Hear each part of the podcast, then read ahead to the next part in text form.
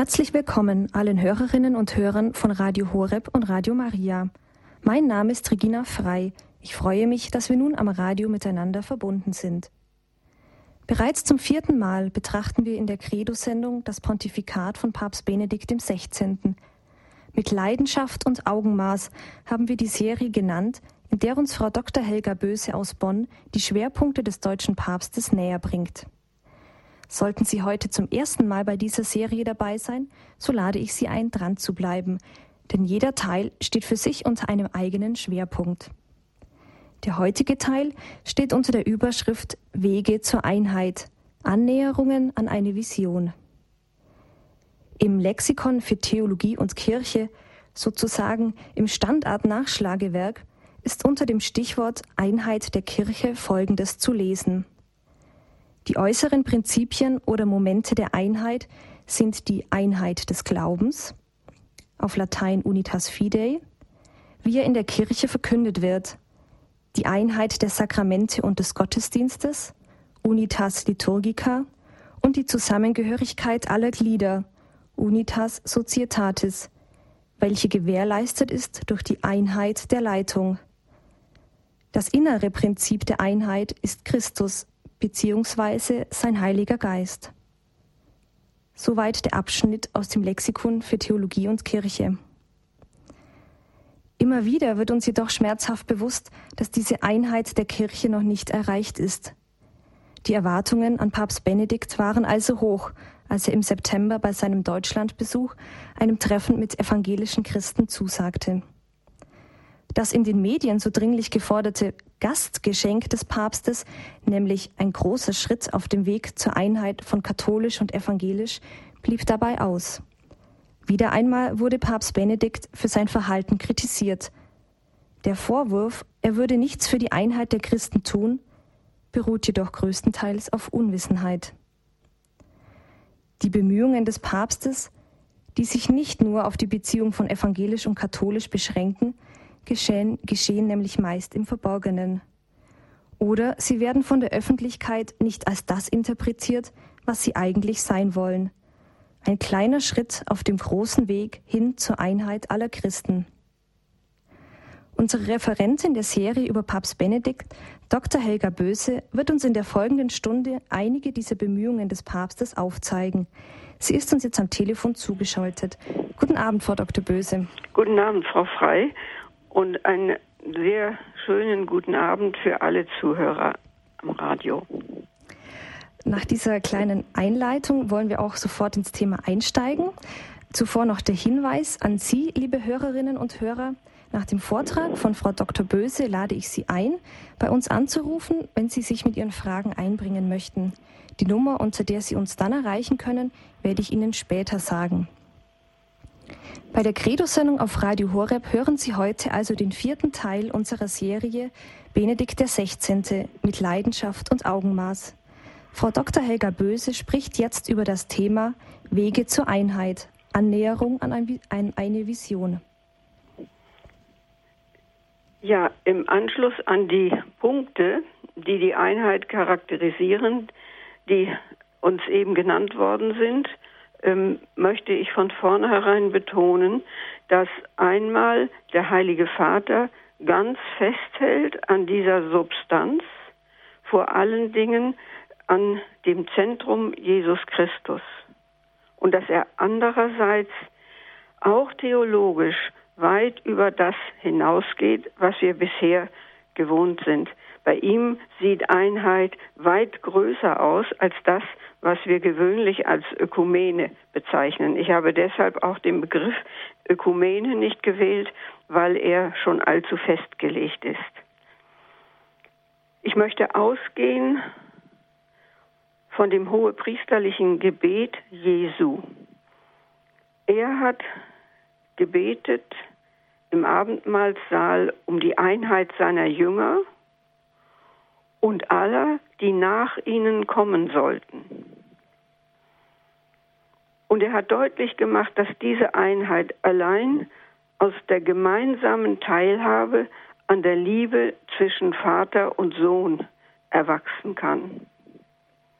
Wenn sie an der Liebe zu ihm festhalten, sagt der Herr, wird man an ihnen ablesen können, dass Gott in ihnen wohnt. Er, der einer ist in Vater und Sohn. So wird die Welt im Blick auf die Christen die Liebe Jesu zu den Seinen begreifen. So wird sie erkennen, dass er zu den Menschen gekommen ist als Gesandter der Liebe des Vaters. Dieses dringliche Gebet im letzten Augenblick des ungestörten Beisammenseins mit denen, die Jesus seine Freunde nennt, beunruhigt die vielfach gespaltene Christenheit bis heute. Als ewiger Hohepriester hat er das Gebet am Ende seines Lebens an den Vater gerichtet und es mahnt und drängt uns und verhindert zugleich, dass die einzelnen Gemeinschaften sich in ihrem jeweiligen Glaubensverständnis allzu bequem einrichten.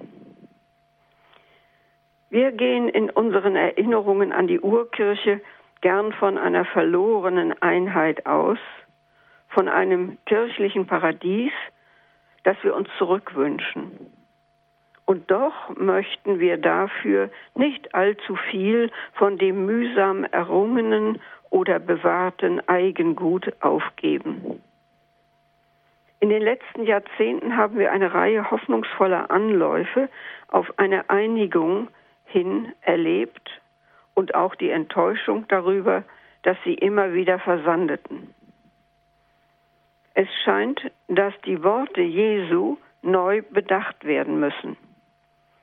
Denn wenn sich die Einheit der Christen durch Verhandlungen und gemeinsame Aktionen organisieren ließe, dann hätte er sich vermutlich nicht in einem so entscheidenden Augenblick und so feierlich an den Vater gewandt, sondern es bei einem Auftrag an die Jünger belassen, darauf zu achten und sich darum zu kümmern.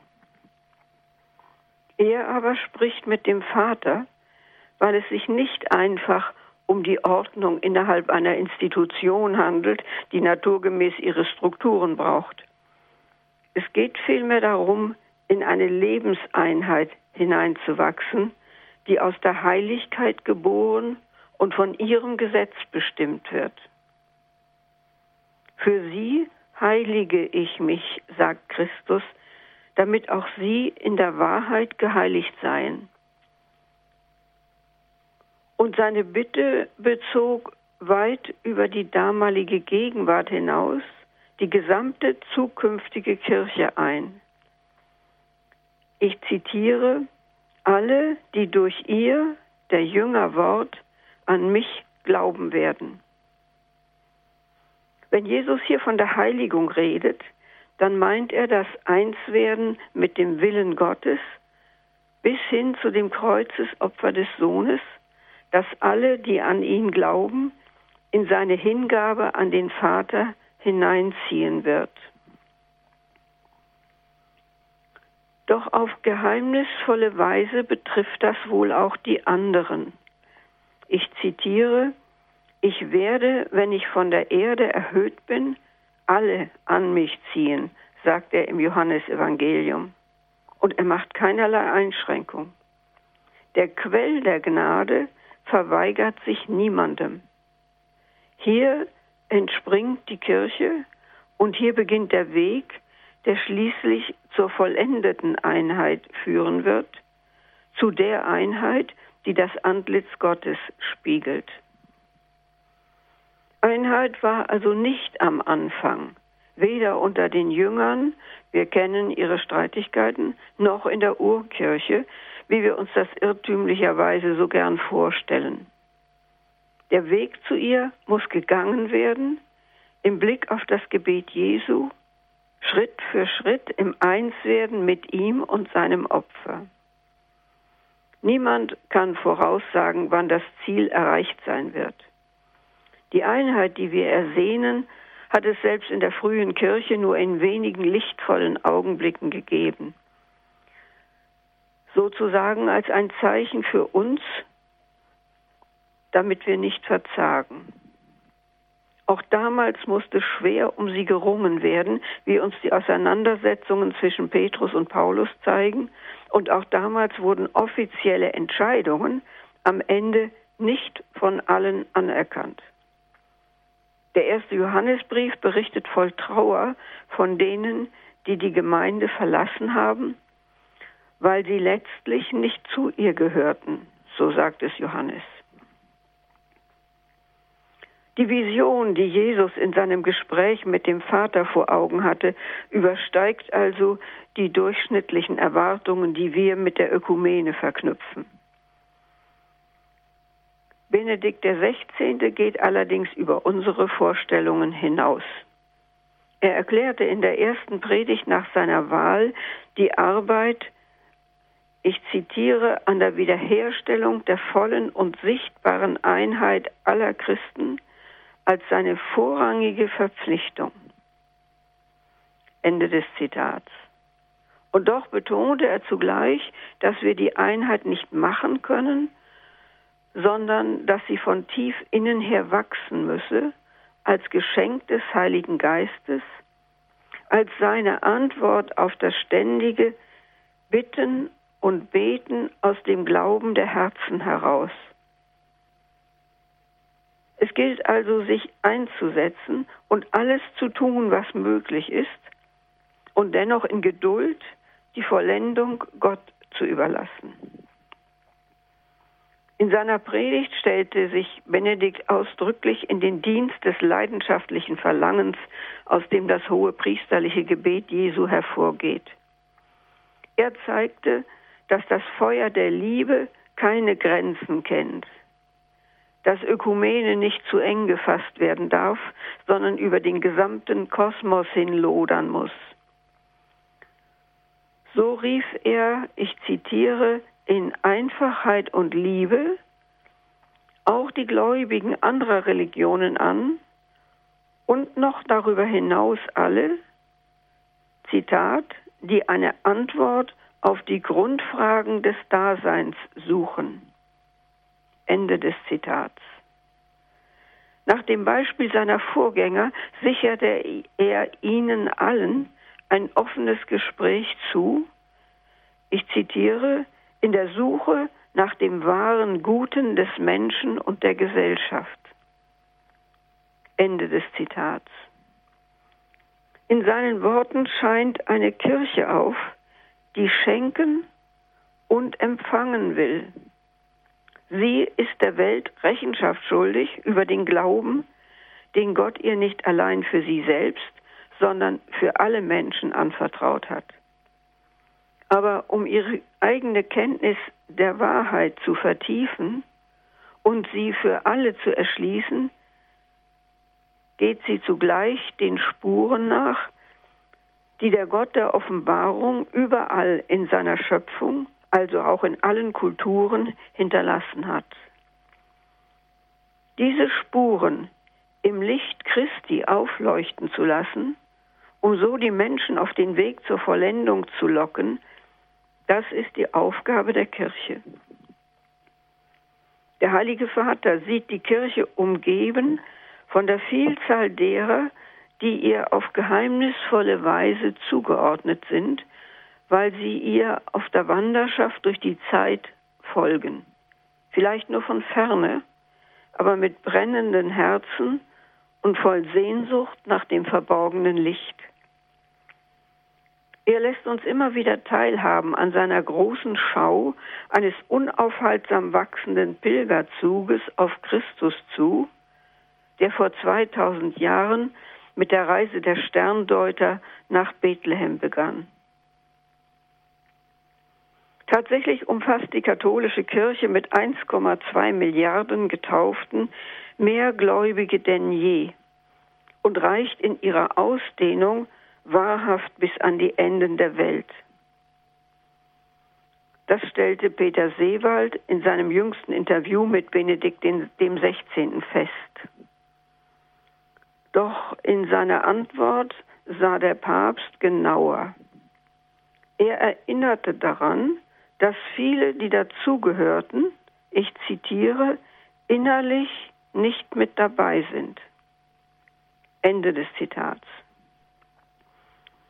Das sei allerdings keineswegs neu. Schon Augustinus habe zu seiner Zeit gesagt, Ich zitiere, es sind viele draußen, die drinnen zu sein scheinen, und es sind viele drinnen, die draußen zu sein scheinen. Ende des Zitats. Und der Heilige Vater ergänzte, ich zitiere, bei einer Sache wie dem Glauben, der Zugehörigkeit zur katholischen Kirche, ist innen und außen geheimnisvoll miteinander verwoben. Ende des Zitats.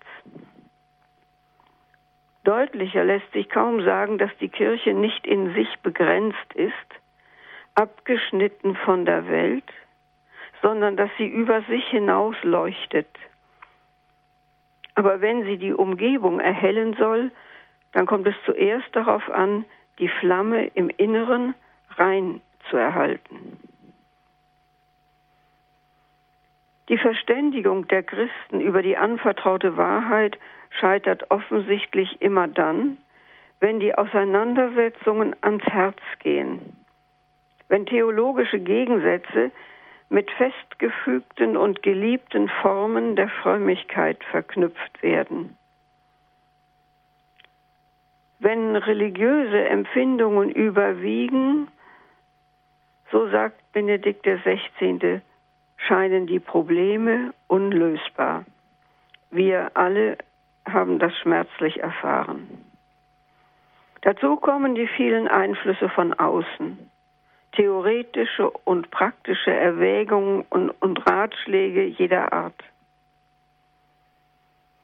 Soweit die Welt in der Kirche, in der Christenheit wirksam ist, kommt es zu Spaltungen, schreibt der Heilige Vater im zweiten Band seines Jesus-Buches. Ich zitiere, wir sehen es. Und wir erinnern uns an die Mahnung zur Entweltlichung, die der Papst bei seinem Deutschlandbesuch ausgesprochen hat. Die von Jesus gemeinte Einheit in der Wahrheit sei etwas, ich zitiere, das es in der Welt sonst nicht gibt, das aus den eigenen Kräften des Menschen nicht erklärbar ist und daher das Wirken einer anderen Kraft sichtbar macht. Ende des Zitats. Und eben daran sollen alle ihn erkennen können. So hat es Jesus im hohepriesterlichen Gebet gesagt, so dass sie glauben, dass, es, dass er der Sohn Gottes ist, den der Vater gesandt hat, damit er die Menschen in seinen Tod und seine Auferstehung hineinnehme und sie so in die Fülle des Lebens führe. So zerrissen und zerstritten die Kirche auch sein mag, so zweifellos wird doch an ihr der Einbruch des ganz anderen in unsere Welt sichtbar, unerklärbar nach menschlichen Gesetzen und daher anstößig wie der Gedanke der Auferstehung selbst.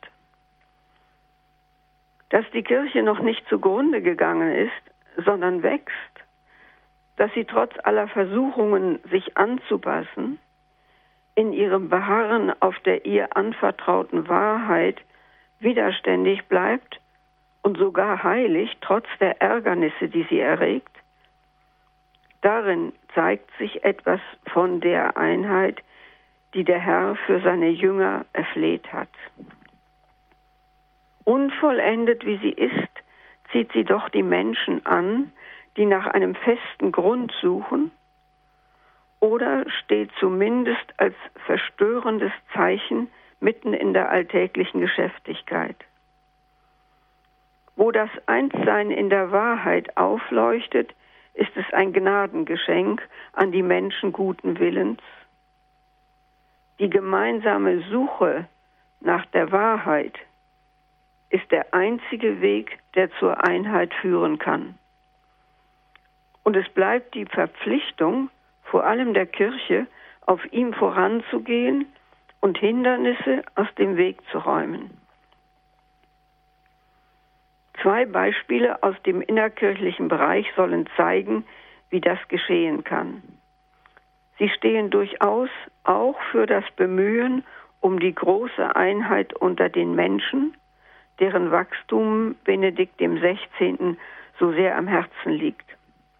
Wir reden von der Reform der Liturgie und von dem Bemühen um die Wiedereingliederung der Priesterbruderschaft Pius X. in die Kirche.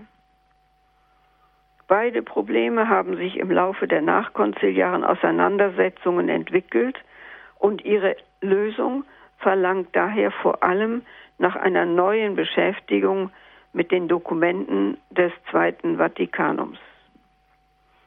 Ich denke, hier sollten wir eine Pause machen und einen Moment uns besinnen bei einer Musik von Mozart.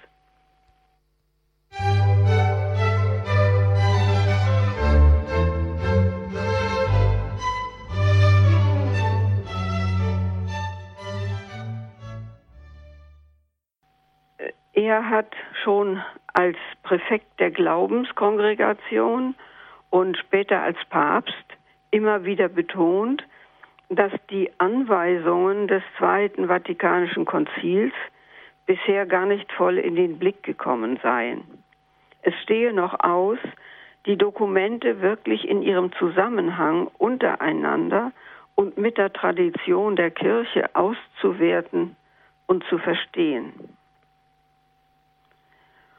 Und dabei könnte in der Theorie eine Auseinandersetzung, ein Gespräch mit der Pius-Bruderschaft sehr hilfreich sein für beide Seiten. Es ist bezeichnend gewesen, dass Befürworter und Gegner des Konzils dieses Konzil gleichermaßen als Bruch mit der Vergangenheit betrachtet haben und es daher freizügig für ihre je eigenen Zwecke nutzen. Von den sogenannten Erneuerern der Kirche wird der Papst mit seinen Hinweisen auf den Wortlaut der Texte beschuldigt, in die vorkonziliare Zeit zurückzuwollen. Und das ist natürlich ein Vorwurf, in dem sich auch enttäuschte Hoffnungen widerspiegeln. Tatsächlich war das Zweite Vatikanische Konzil zu eng und zu kurzatmig interpretiert worden, in der Erwartung, den altgewohnten Boden verlassen zu können und in der Umarmung der Welt eine neue Freiheit und Brüderlichkeit zu finden. Aber auch der einzigartige Charakter, der dieses Konzil von allen vorhergegangenen unterscheidet, war mitverantwortlich für diese Wirkung. Denn anders als in der bisherigen Kirchengeschichte hatte die Weltversammlung der Bischöfe diesmal nicht Lehrinhalte zu klären, sondern sie wollte erörtern, wie die Kirche die Verkündigung dieser Inhalte auf die Bedürfnisse der heute lebenden Menschen ausrichten könnte. Das Konzil verstand sich also als ein pastorales, und nicht als dogmatisches. Es veröffentlichte Konstitutionen, Dekrete und Erklärungen und kennzeichnete mit diesen Benennungen ein unterschiedliches Gewicht der Texte. In den Konstitutionen wird die kirchliche Lehre vorgetragen. In den Dekreten und Erklärungen aber geht es nicht um die lehramtliche Feststellung von Wahrheit, sondern um praktisches Tun. Das heißt, um Pastoral als Konsequenz der Lehre. In der Auslegung der Dokumente hat man das allerdings nicht immer sauber unterschieden, so dass sich sowohl im Gemeindeleben als auch bei vielen Theologen umgekehrt aus einer veränderten Praxis eine neue Lehre entwickelte. Die Folgen waren unabsehbar. Besonders deutlich offenbarte sich das in der Liturgie und ihrer oft willkürlichen Ausgestaltung, die beide, sowohl die Liturgie als auch die Ausgestaltung, in weiten Bereichen nicht mehr mit den Absichten der Konzilsväter übereinstimmten oder ihnen sogar zuwiderliefen. Wir können hier nicht auf die allgemein bekannten Einzelheiten eingehen und brauchen es wohl auch nicht zu tun.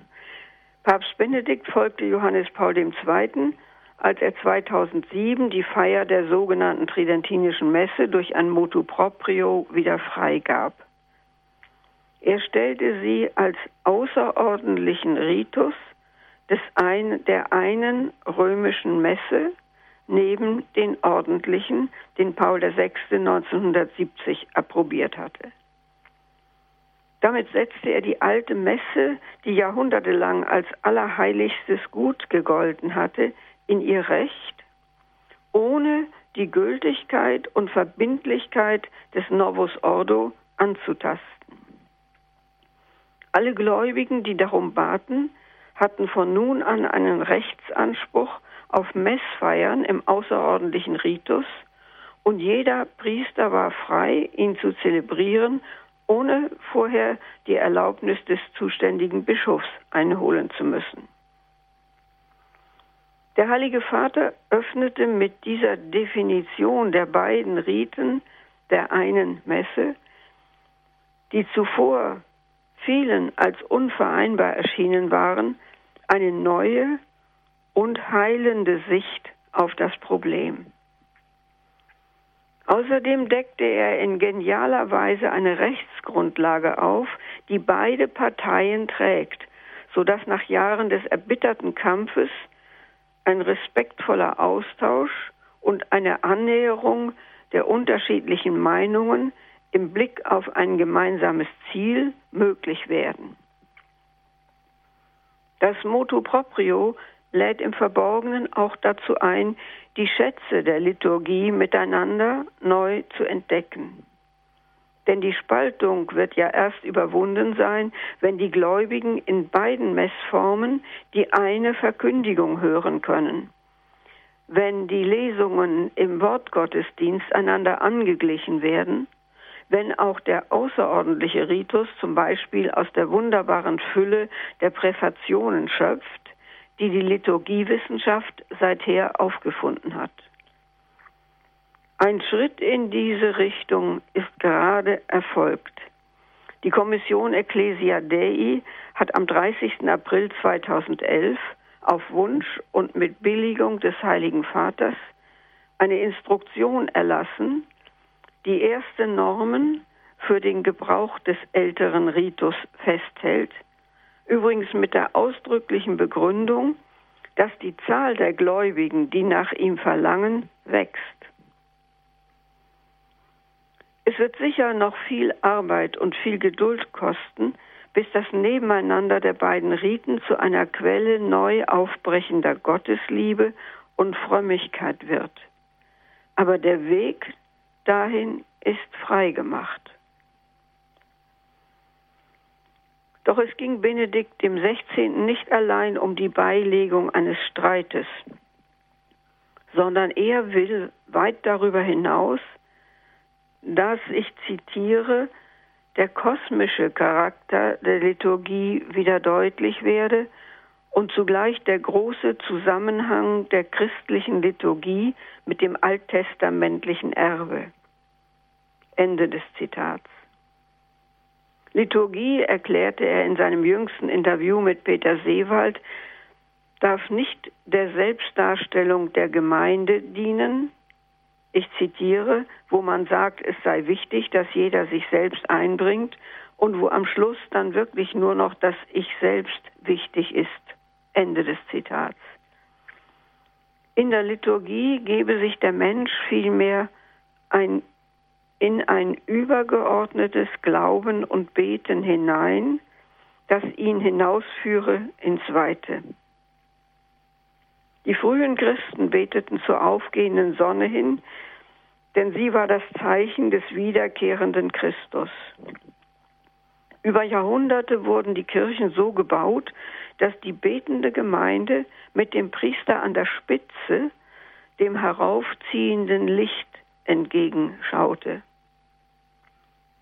So stellte sie dar, ich zitiere, dass die ganze Welt auf Christus zugeht und er diese Welt ganz umfasst. So sagt es der Heilige Vater. Und er unterstrich, gerade in der Gegenwart, ich zitiere, in der die Bedeutung der Wechselwirkungen zwischen Erde und Weltall wieder bewusst wird, sollte man auch den kosmischen Charakter der Liturgie neu erkennen. Ende des Zitats. Ebenso wenig dürfe die geschichtliche Dimension des Glaubens verloren gehen. Ihre Spuren sind in die Gebete, vor allem des außerordentlichen Ritus der römischen Messe, eingeprägt. Liturgie sei nicht irgendwann erfunden worden, sondern seit Abraham organisch gewachsen. Diese Herkunft aus der historischen Tiefe kennen wir durch die Forschungen der liturgischen Institute heute genauer als vor dem Konzil. Doch zu wissen ist etwas ganz anderes, als es inmitten der Gläubigen aller Zeiten, der Lebenden und der Toten, beten zu erfahren und daraus zu leben. Aber auch im Blick auf die jüngste Entwicklung habe er die ältere Form der Messe besser zugänglich machen wollen, erklärte Benedikt, ich zitiere, damit der innere Zusammenhang der Kirchengeschichte erhalten bleibt. Es ging um die innere Aussöhnung mit der eigenen Vergangenheit, die innere Kontinuität des Glaubens und Betens in der Kirche, Ende des Zitats, jenseits aller Parteilichkeit. Deshalb hat der Papst sich bisher, obwohl er die alte Messe liebt, nicht dazu verlocken lassen, sie öffentlich zu zelebrieren. So bestätigt er noch einmal ganz unaufgeregt die Gültigkeit des Novus Ordo, die von einigen traditionalistischen Gruppen lange bestritten wurde, und zugleich zeigt er in jeder Eucharistiefeier, wie Glanz und Großartigkeit des Inhalts sich auch in dieser neuen Form entfalten können, wenn man sich demütig unter sie beugt und ihrem objektiven Anspruch Raum gibt. Ganz nebenher hatte der Papst mit dem Motu Proprio Summorum Pontificum auch der traditionalistischen Priesterbruderschaft Pius X. nahegelegt, das Gespräch mit Rom wieder aufzunehmen. Zwei Voraussetzungen dafür hatte die Bruderschaft genannt, obwohl es ihr im Grunde nicht zukam, Bedingungen zu stellen, nämlich die allgemeine Wiederzulassung der tridentinischen Messe, die nun erfolgt war, und die Aufhebung der Exkommunikation ihrer vier Bischöfe. Die wurde ihnen allerdings erst gewährt, als sie den Papst in einem Schreiben inständig darum baten, ihre leidvolle Situation zu beenden. Sie bekundeten darin den Willen, die Lehren der römisch-katholischen Kirche anzunehmen ebenso wie ihren festen Glauben, ich zitiere, an den Primat Petri und seine besondere Stellung. Ende des Zitats.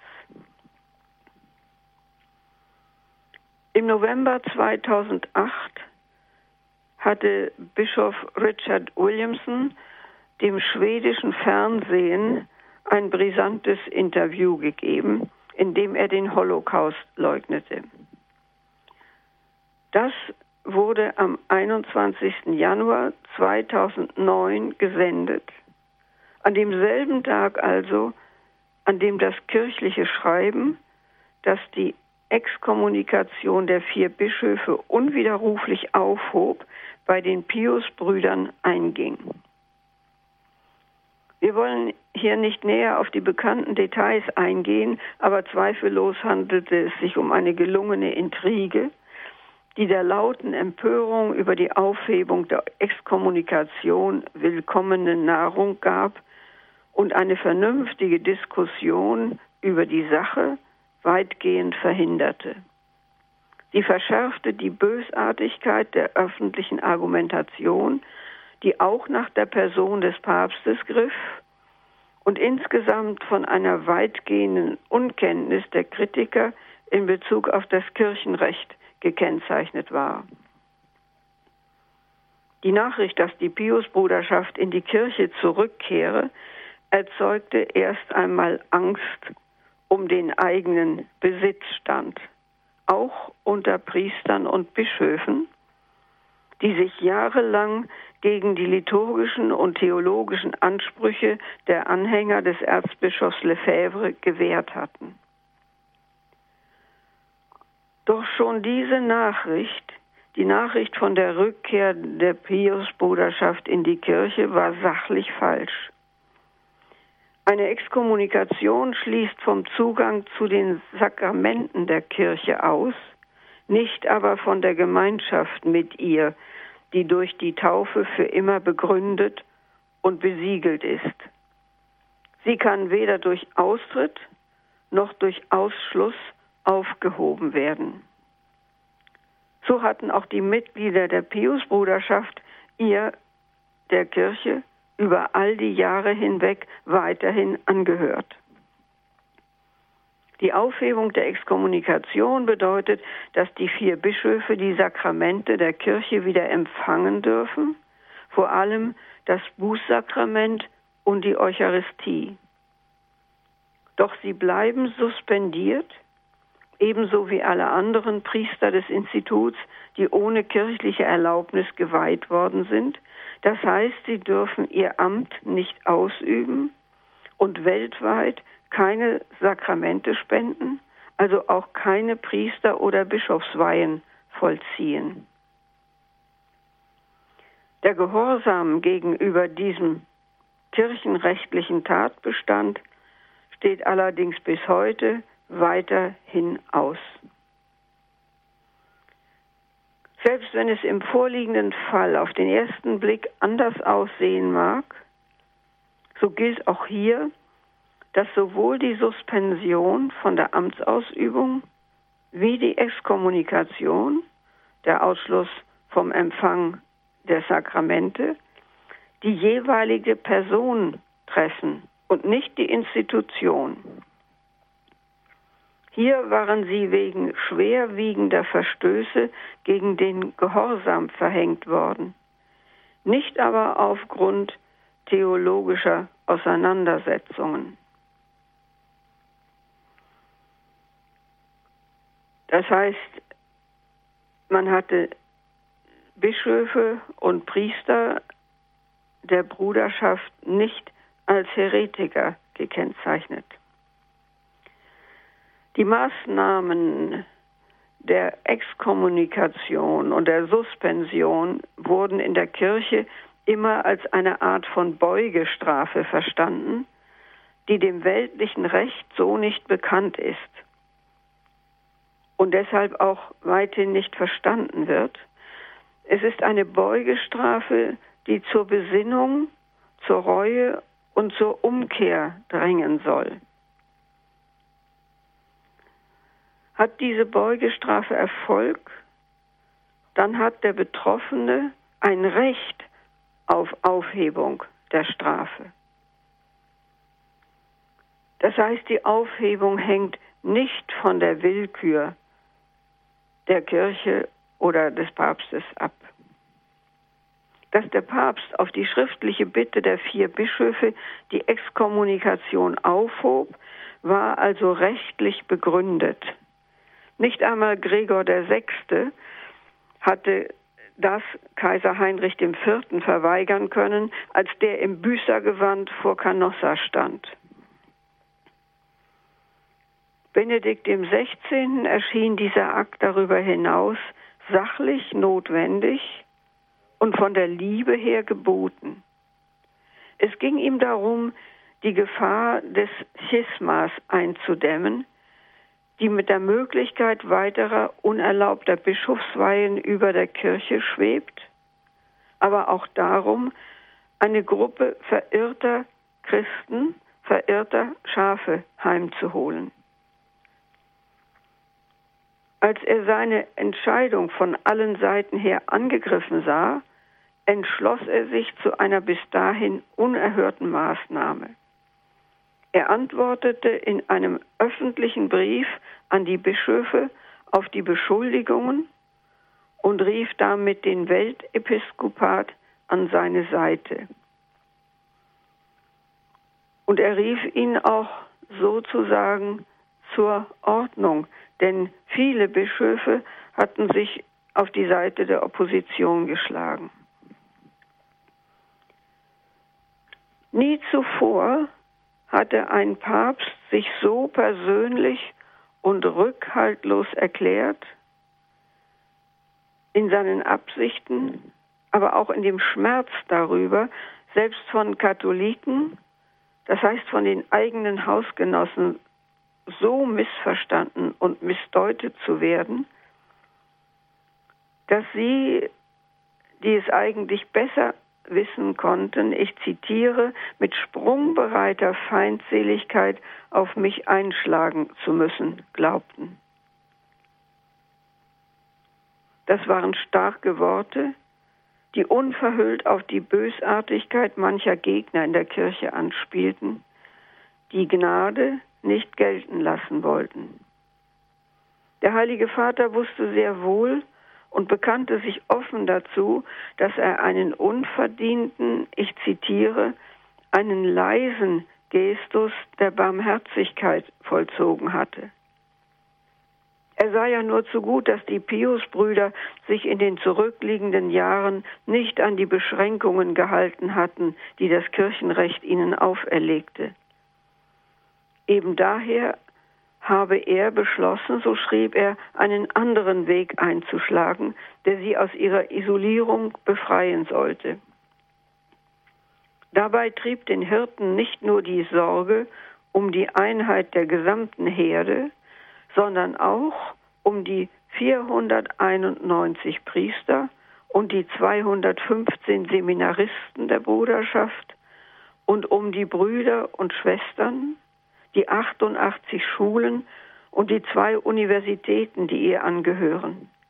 Sie alle waren ja im Begriff, verloren zu gehen.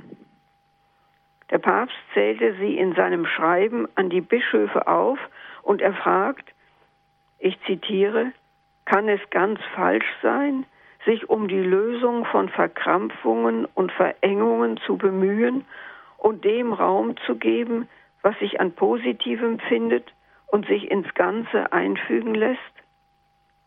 Sollte die Großkirche nicht auch großmütig sein können im Wissen um den langen Atem, den sie hat, im Wissen um die Verheißung, die ihr gegeben ist?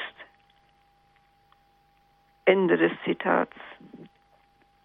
Er spricht unverblümt von dem Hass in der Gesellschaft, der sich offenbar immer auf irgendeine Gruppe richten müsse und der im Augenblick der Priesterbruderschaft Pius X.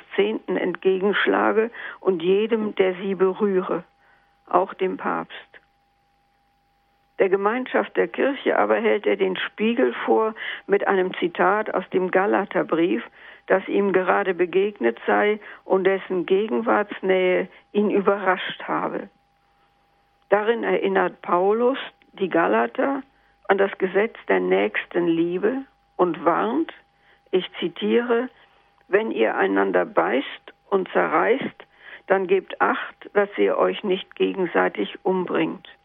Ende des Zitats.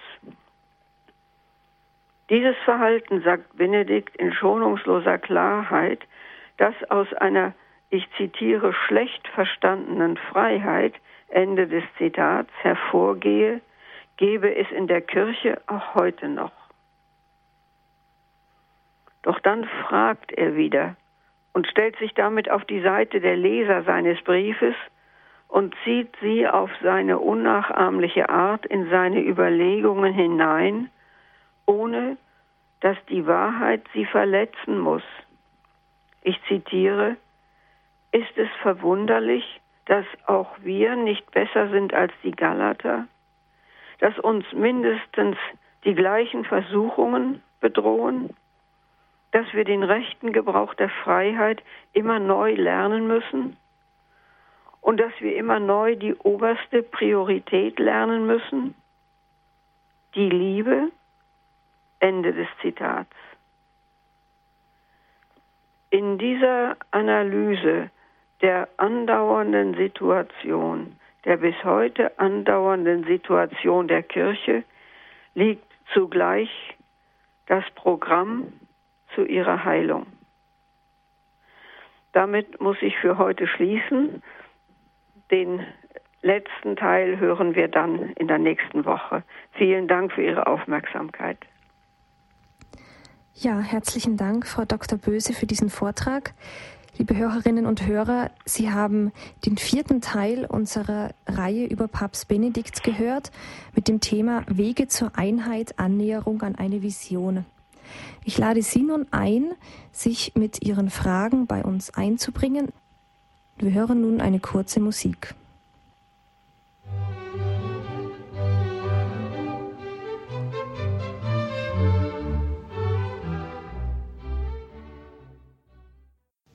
Sie haben eingeschaltet bei Radio Horeb. Die Credo-Sendung heute beschäftigt sich mit dem Pontifikat Papst Benedikt XVI. Heute sprach Frau Dr. Helga Böse über das Thema Wege zur Einheit, Annäherung an eine Vision. Eine erste Hörerin hat uns schon erreicht, und zwar Frau Jütting aus Koblenz. Guten Abend, Frau Jütting. Ja, guten Abend und guten Abend, Frau Dr. Böse. Guten Abend. Also ich möchte Ihnen ganz, ganz herzlich danken über Ihre sachliche Analyse über die Pius-Bruderschaft. Das ist mir in all den Jahren in keinen Medien habe ich solch eine sachliche Darlegung gehört. Möchte ich Ihnen mich ganz herzlich bei Ihnen bedanken und weil, weil wir hier in Koblenz seit 25 Jahren eine Kapelle bzw. eine frühere Klosterkirche haben und wir, mein Mann, meine Familie, also von Anfang an in diese Kapelle, in diese Messen gegangen sind. Und ich kann Ihnen nur sagen, welcher Hass, wie Sie das eben sagen, welcher Hass den Priestern und auch uns Laien entgegengekommen ist in all den Jahren egal was es auch ist, bei jeder Kleinigkeit. Wir haben jetzt zum Beispiel unser 25-jähriges Bestehen gefeiert und es, es, es, war, es war also ein Skandal, was unsere Zeitung, unsere Rheinzeitung hier in Koblenz, was die da wiedergegeben hat aus unserer Darstellung. Deswegen, Frau Dr. Böse, recht herzlichen Dank. Es hat uns also sehr, sehr angetan, dass wir endlich mal eine sachliche Darstellung hören, wie das wirklich ist. Das freut mich sehr. Vielen herzlichen Dank. Und ich kann Ihnen auch jetzt nur aus meiner Person heraus sagen, also ich fühle mich nicht als verirrtes Schaf. Ganz im Gegenteil. Ja, ja, das ist die Sicht des Heiligen Vaters, der ja der Hirte der ganzen Herde ist. Und ähm, äh, verirrt ähm, muss ja nicht unbedingt verurteilt heißen, sondern, sondern äh, es geht um das Zusammenhalten, um die Einheit, nicht? Genau so ist es. Wie gesagt, Sie haben das total sachlich dahergestellt und es ist wirklich, es ist ein Problem. Und auf der anderen Seite, wir beten, wir beten für den Heiligen Vater und wir beten auch privat hier für den Rosenkranz, für den Heiligen Vater, damit da endlich eine Linie kommt. Und vielleicht, wenn der liebe Gott es will, es sind ja schon einige Schritte passiert und, mhm. und vielleicht man weiß nie, wie der liebe Gott geht. Vielleicht wird es wirklich eines Tages zu einer Einheit kommen und dafür beten wir auch. Ja, Frau Jütting, herzlichen Dank für Ihren Anruf, auch für dieses Zeugnis, das Sie gegeben haben. Ich sehe hier, das Telefon blinkt und blinkt, deswegen ähm, gehen wir gleich weiter. Wir haben eine nächste Hörerin in der Leitung. Guten Abend. Ja, guten Abend. Guten Abend. Äh, Frau Dr. Böse, recht herzlichen Dank für Ihren Vortrag. So sachlich vorgetragen und so gut verständlich. Ich sage Ihnen, ich bin gerade in der Küche beim Plätzchenbacken nebenzu und das ist wirklich eine äh, eine Erbauung, das mitzuhören. Freut mich. Ja, es ist folgendes. Äh, in dem Ort, wo ich herkomme, das ist in Süddeutschland, haben wir in unserer Pfarrei auch parallel, also zu der normalen, äh, zum normalen Sonntagsgottesdienst von unserem Pfarrer, der auch bei Radio Horeb sehr engagiert ist, die normale Messe und haben auch diese Messe im tridentinischen Ritus. Mhm. Ja, Aber dieser Priester ist von der Petrusbruderschaft, also nicht Pius, ja, sondern Petrusbruderschaft. Mhm. Und die haben nicht die gleiche Sonntagsmesse wie mir, also Evangelium und das. Ja, das ist das Problem. Und das also, ist das Problem. Es ist der, die sind verpflichtet auf den alten Ritus. Ja. Und es, und das muss aufgearbeitet werden. Das wird noch Jahrzehnte dauern. Ja. Äh, das anzugleichen. Das Mal, da war unser, unser Pfarrer war mal ein Wochenende nicht da. Und dann ist die Vertretung, hat vergessen zu kommen. Und dann hat unser Mesner halt, die Kirche war voll Leute, halt auch den Priester gebeten, er soll dann halt die Messe halten für die Leute. Und dann hat ist der Priester an Ambo gegangen und hat gesagt, ja, die Leute wissen ja, dass er also halt lateinische Messe hält. Und ich meine, ich persönlich bin so aufgewachsen früher. Mir hat es jetzt nichts ausgemacht. Ich war auch schon öfter dort jetzt, weil die Kirche ist 100 Meter neben meiner Wohnung. Aber der hat dann auch nicht die normale, also mhm. Messe, sondern halt seinen, seinen äh, Sonntagsgottesdienst, seine äh, es ist nur der eine Vorteil, dass die Lesung und Evangelium zuerst ähm, also nur eine Lesung übrigens, dann zuerst Lateinisch und dann lesen sie es noch Deutsch. Also das ist der eigene Vorteil. Aber sonst Nein, es ist einfach so, dass Sie, äh, wenn Sie sich im Gehorsam an das halten, was Ihnen erlaubt ist, ja. dann müssen Sie sich an das Messbuch äh, von 1962 halten mhm. und dürfen nicht also hier ein bisschen mischen und da ein bisschen mischen. Mhm. Das ist ja das Fatale, das mit dem äh, mit der neuen Liturgie passiert ist. Ja, und ja. das soll auf jeden Fall vermieden werden. Mhm. Also es muss dann wirklich von oben her, von Rom her neu geregelt werden. Und das wird halt dauern. Es ist noch nicht die Regelung, ist noch nicht. Weil ich so habe für Sie vorher verstanden, dass Sie das eben aus sollten, dann gleich ähm, eben gleiche Evangelium und das alles. Ja, ja, mhm. ich denke, das wird eines Tages so, so sein, aber es dauert. Es dauert noch, ja. Gut, jetzt hätte ich noch kurz eine andere Frage und zwar zu evangelisch-katholisch. Ich habe in unserer Familie eben auch äh, evangelische Leute, einen evangelischen Schwiegersohn und da war neulich die Taufe von dem Enkel, ersten Enkelkind in der Familie. Und da war natürlich schon die Trauung so ökumenisch, wie man sagt, ohne Messe. Der evangelische Pfarrer hat mehr zu tun gehabt wie der katholische, mehr zu sagen und mhm. so weiter. Und jetzt bei der Taufe, das war ganz interessant. Vorher kamen die Einwände, ja, der Pfarrer, der ist komisch, ja, der will nicht, dass wir besondere Lieder singen, dass wir selber was machen, sondern der will reden, reden, reden. Jetzt war das auch ein Priester, der bei Radio Horeb aktiv ist und der hat sein Reden so elegant über die ganzen Kinder, die bei der Taufe anwesend waren, es waren zwei Familien, eine Belehrung für die ganzen Eltern gebracht. Es konnte keiner mehr über den Priester was sagen, dass der so konservativ ist und so Stuhl mhm. und so. Das war mir innerlich so eine Genugtuung. Ich bin dann zu dem Priester hin und habe mich bedankt, weil es einfach so schön war. Ja. ja. Zuerst diese Voreinteile, Vorurteile und dann auch wird nur über den Papst, nur über den Bischof von der Diözese, wird nur geschimpft, geschimpft in der ganzen evangelisch-katholischen Verwandtschaft. Und dann waren sie alle sprachlos, weil so eine schöne Taufe war. Ja, aber nur so, nur so kann es wachsen. Ja, ja. Also nur, nur durch den Einsatz wirklich und die Treue, die Treue Einzelner, ja, genau. ohne, ohne, ähm, ja, ohne Hass, ohne Feindschaft, ja, ja. sondern es geht wirklich nur über die Liebe zu Christus und seiner Kirche. Genau, und gar ja. nicht anders. Ja gut, dann herzlichen Ich habe mich bedankt dann bei dem Priester, das war wirklich so schön und weil ich zuerst auch Angst gehabt habe, um Gottes Willen, das höre ich schon wieder diese Vorurteile und dann dieses Erleben. Mhm. Ja, schön. Ja, gut. gut. Dann, also vielen ja. herzlichen Dank und Ihnen frohe Weihnachten. Danke gleichfalls. Dankeschön. Gut, also Auf Wiederhören. Wiederhören. Frau Dr. Böse, vielleicht kann man da ganz kurz einhaken, was jetzt gerade ähm, bei dieser Hörerin etwas herausgeklungen ist, die ja häufige Verwechslung oder das ähm, ja, Unwissen oder die Unkenntnis des Unterschiedes zwischen Petrusbrüder und Piusbrüder. Denn die Petrusbrüder stehen ja also in völliger Einheit mit dem Papst und seiner ja. Lehre im Gegensatz zu den Piusbrüdern, genau. Ja, also die, die, Pius, die, die Petrusbruderschaft ist ursprünglich entstanden aus einer Abspaltung von der Piusbruderschaft. Also es gab ähm, und in der Piusbruderschaft Bruderschaft eine Reihe von Priestern, äh, die sich mit Rom versöhnen wollten. Genau, gut. Nur das ganz kurz dazu. Denn ja. Wir haben schon die nächste Hörerin in der Leitung, die wartet, und zwar Frau Turba. Guten Abend. Ja, guten Abend. Guten Abend. Grüß Gott, Frau Dr. Böse. Ich kann mich dem Lob der ersten Hörerin voll anschließen. Ich wollte eigentlich das Gleiche sagen und könnte jetzt noch ergänzen, dass in Radio Horeb war ja die vollkommene äh, Vorlesung des Briefes von Benedikt ja. zu hören. Mhm. Und es wurde auch im Laufe dieser Zeit ein Zeitzeuge noch zitiert, der Professor Roth, der gesagt hat, hat, dieser Williams hat sich benommen wie ein Terrorist, also im geistigen Sinn natürlich, der lieber ein Trümmerfeld zurücklässt, als sich mit denen zu versöhnen, die er für seine Feinde hält. Es ist übrigens eine ganz interessante, ähm, fällt mir gerade ein, äh, Bemerkung, die ähm, äh, ich gelesen habe. Ähm, dieser Bischof Williamson, der hat nie ähm, der römisch-katholischen Kirche ähm, im vollen Sinne angehört. Das heißt, er war Anglikaner. Mhm.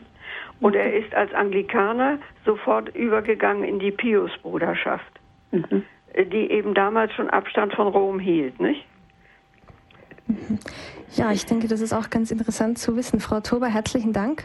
Vielen ähm, Dank ja, Ihnen für den Anruf. Und alles, alles Gute. Danke sehr Ihnen auch. Gesegnete Weihnachten. Auf Wiederhören. Gut, liebe Hörerinnen und Hörer, ich glaube, es gibt noch sehr viele Anrufer unter Ihnen. Ich möchte nur leider ähm, um Ihr Verständnis bitten, dass wir jetzt schon fast am Ende der Sendezeit angelangt sind.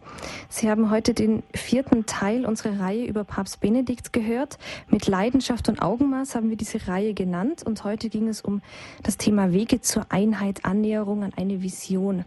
Wenn Sie diese Sendung noch einmal hören möchten, dann können Sie sich gerne an unseren Hörerservice wenden und eine CD dieser Sendung bestellen. Und Sie erreichen unseren Hörerservice zu den normalen Bürozeiten. Wer von Ihnen Internetanschluss hat, der kann auch die Sendung in den nächsten Tagen dort ähm, auf der Homepage von Radio Horeb abrufen als Podcast.